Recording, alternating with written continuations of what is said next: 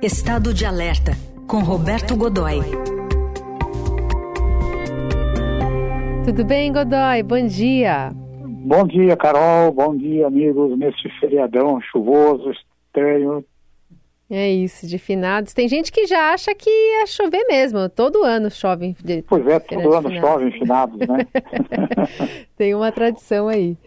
Bom, Godoy, a gente está nesse contexto de guerra, de conflito, especialmente no Oriente, e a gente teve também nessa semana uma entrevista aqui para o nosso Marcelo Godoy do Estadão, da, da Marinha, né, de como a Marinha está é, apresentando um cenário né, de, de preocupação, porque deve aposentar 40% das suas embarcações em breve e precisa de orçamento para recompor esse, esse arsenal, né, essa, essas, essas embarcações, essa proteção, no final das contas, do território brasileiro. Uma entrevista que foi dada ao Marcelo pelo comandante da Força Naval Almirante Marcos Sampaio Olsen. Queria te ouvir sobre como, às vezes, num cenário de guerra, se encontra talvez um flanco aí para buscar mais orçamento para as forças. Veja bem, eu, isso faz parte do jogo da faz parte do jogo da, político, uh, democrático, sim, uh, faz parte da, da do, do, enfim, do xadrez uh, da administração uh, do governo, né? E você tem, sem dúvida alguma, o tempo todo, uh, necessidade do Estado brasileiro em relação à sua defesa. Acontece que a gente está naquela fase, num momento do, do desse, da administração Lula, por exemplo, está é, numa fase em que está é, faltando, tá, o cobertor está curto, quer dizer, se você cobre a cabeça, descobre os pés se, se cobre os pés, descobre a cabeça. Está mais ou menos assim. E a ameaça de falta de dinheiro é, mobiliza fortemente vários, vários setores. A gente está vendo o próprio presidente começa a admitir uma situação de crise, né? Não vai conseguir, não, não, não vai conseguir atender as metas de, do, do, próximo ano, não vai conseguir atingir a, a, a meta fiscal, enfim, o que, o que já significa num orçamento curto, você percebe que ainda tem aquela permanente ameaça dos uh, do contingenciamento, ou seja, de você congelar determinadas verbas que estão lá especificadas e aí você admite, é mais ou menos como aquela história. Admito sim, devo sim, eh, pago quando puder, né? Então, e não é isso deixa absolutamente desconfortáveis os comandantes a própria operação da defesa. Então, no caso, a gente pode dizer que, sem dúvida, o, o, o comandante há uma, há uma situação realmente crítica de meios, né? vários deles são os, os, aqueles que compõem a espinha dorsal da, da, da Marinha hoje, que são as fragatas eh, da classe da, da, classe Niterói são foram entregues nos anos no início dos anos 70 né?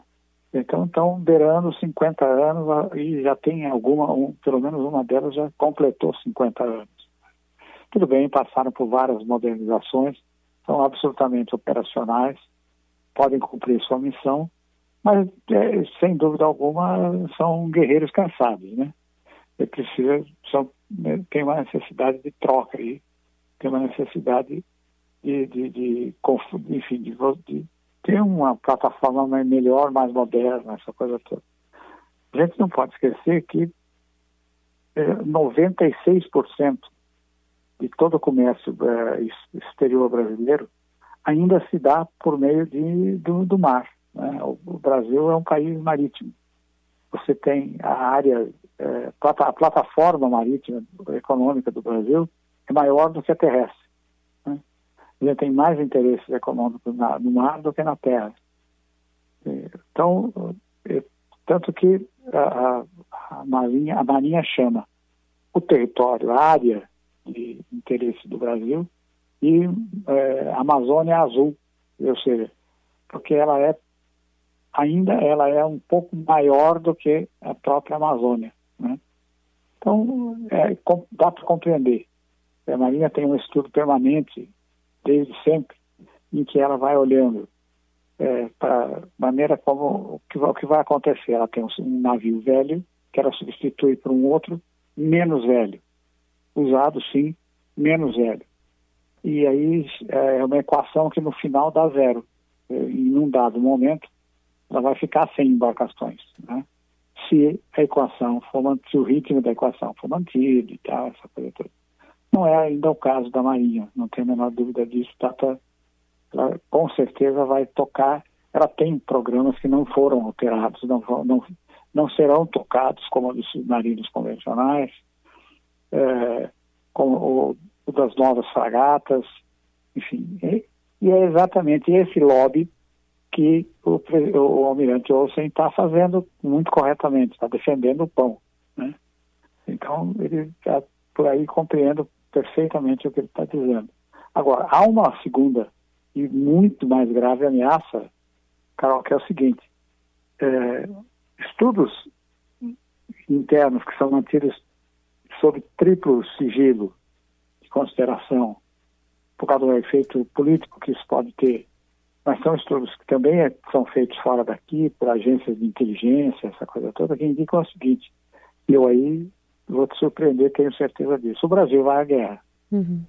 Não vai ser, uma, não, não é agora, é uma coisa prevista para um aumento de tensão a partir lá de, dos anos 1935 para diante e que ainda é sujeito a muita alteração, mas o, o cenário que se vê para a América do Sul é o de que haverá um conflito e um conflito na América do Sul envolverá inevitavelmente o Brasil. Né?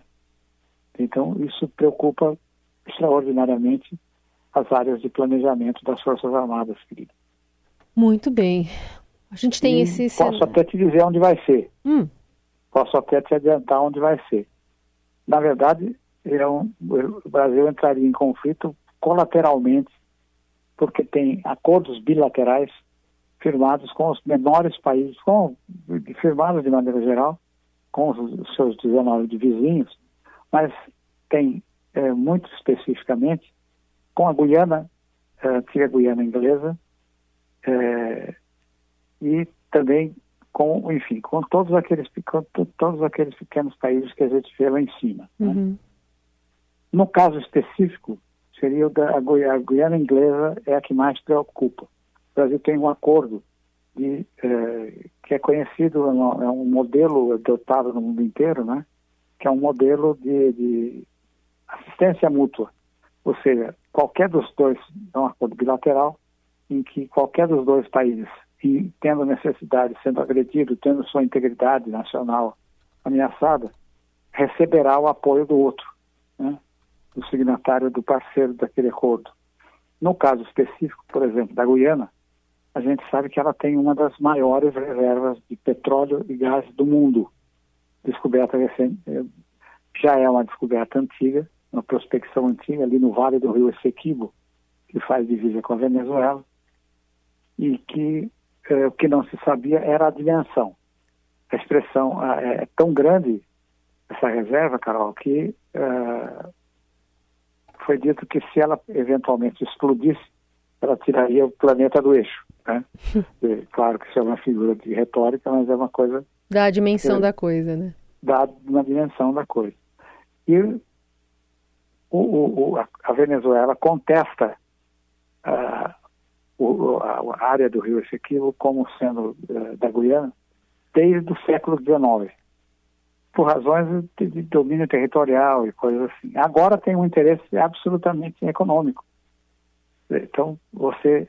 E tem um governo que se mostra agressivo, irregular, ditatorial, uh, enfim. E incomodou, incomodou incomoda né, é, significativamente o fato de que é, nada que ele já desde a época em que o, o é, aí digamos aí dos anos 80 para cá mais especificamente dos 90 a Venezuela tem mantido um discurso de que vai para cima vai a região do Essequibo é sim venezuelana, uhum. e se for necessário, fará qualquer coisa. O que significa, qualquer coisa significa que ela vai para cima.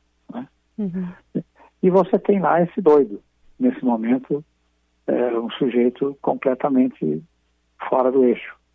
Então, ele pode ter tem herdeiros, tem o Maduro 2 é por ali, Maduro 3, enfim, enfim é, interesses outros, tem o apoio chinês.